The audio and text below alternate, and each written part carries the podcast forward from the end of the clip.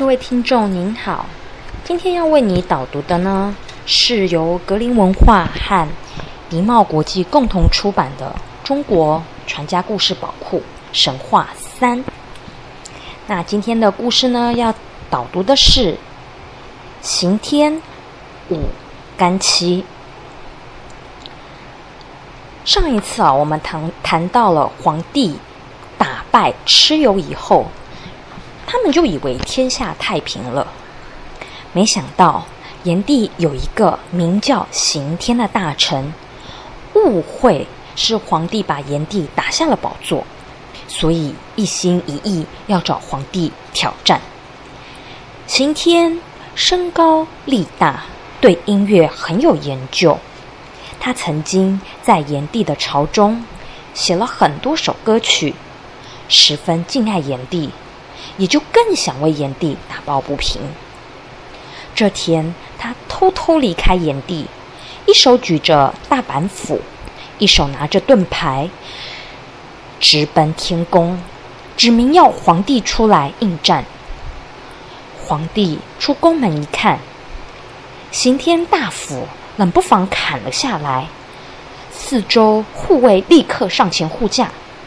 刑天一边大骂皇帝。一边和卫士们打杀成一团。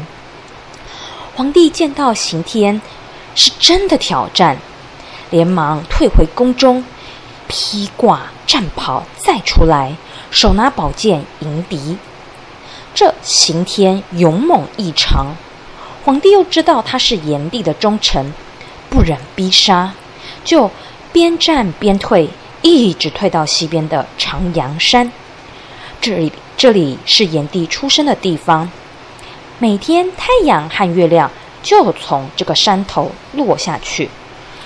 刑天越战越勇，杀了好几百名天兵天将，但最后到底啊抵不过人多，被团团围住了起来，送到皇帝面前。他一直不停的大骂皇帝，无论怎么样解释，他都不肯听。皇帝想了想，如果放了他，一定会有很多麻烦，只好含着眼泪命令立刻斩首。谁知啊，这个刀起头落，那个脑袋竟然蹦了三尺多高，而且身体也不倒下去。天兵天将吓得是目瞪口呆，不知如何是好。更吓人的是，那个无头的身体挣脱了绳索，双乳变成了眼睛。肚脐变成了嘴巴，两手还是捂着盾牌和板斧砍杀个不停。天兵天将们又惊又怕，只听那肚脐变的嘴巴还在怒骂。